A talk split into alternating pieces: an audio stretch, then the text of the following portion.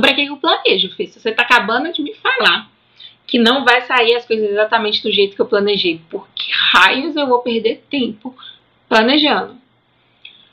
Porque o planejamento, tal qual o GPS, garante que você está indo na direção certa.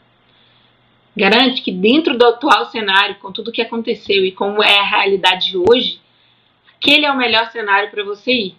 E que se alguma coisa acontecer no caminho, você adapta. Se você não tem um planejamento, se você não sabe nem para onde você quer ir, a probabilidade é que você fique andando aí na sua vida, dando voltas e voltas e voltas, sem saber exatamente onde é que você está indo e para onde é que você vai. Então, planejamento é necessário, gente. Ele não garante nada. Mas quando foi que o mundo deu garantias pra gente? Quando foi que o mundo falou que a gente podia fazer alguma coisa que ia dar 100% certo? Nunca. Com planejamento é a mesma coisa. O planejamento ele tem que ser global e integrado. Que, que significa, né? Um robô, para ele funcionar, não adianta você resolver só uma partezinha. Não adianta você botar só o, o botão de liga e desliga para funcionar.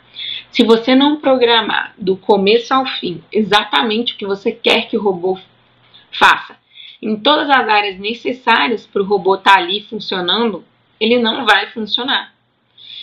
E assim como um robô, na nossa vida, a gente tem que planejar tudo de maneira mais integrada, né? A gente costuma cometer o erro de achar que a gente é a soma das áreas da nossa vida. Só que na real, a gente é o resultado da integração das áreas da nossa vida é como as nossas áreas estão ali divididas, integradas, como que elas estão trabalhando ali entre si, que resulta no nosso bem-estar, na nossa qualidade de vida, no que a gente quer realizar ou não.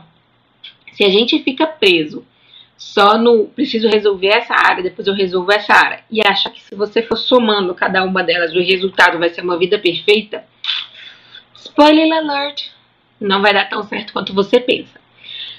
E quando você faz o planejamento global, quando você faz o planejamento integrado da sua vida,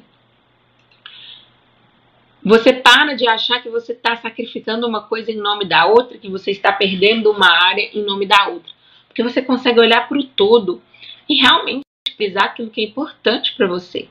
E aí, mesmo que uma área da sua vida fique prejudicada temporariamente, você está fazendo esse movimento de maneira consciente, porque tem alguma outra área que é mais urgente, e você consegue garantir que de maneira constante todas as áreas da sua vida estão convergindo para a sua felicidade, que é o que a gente quer, né?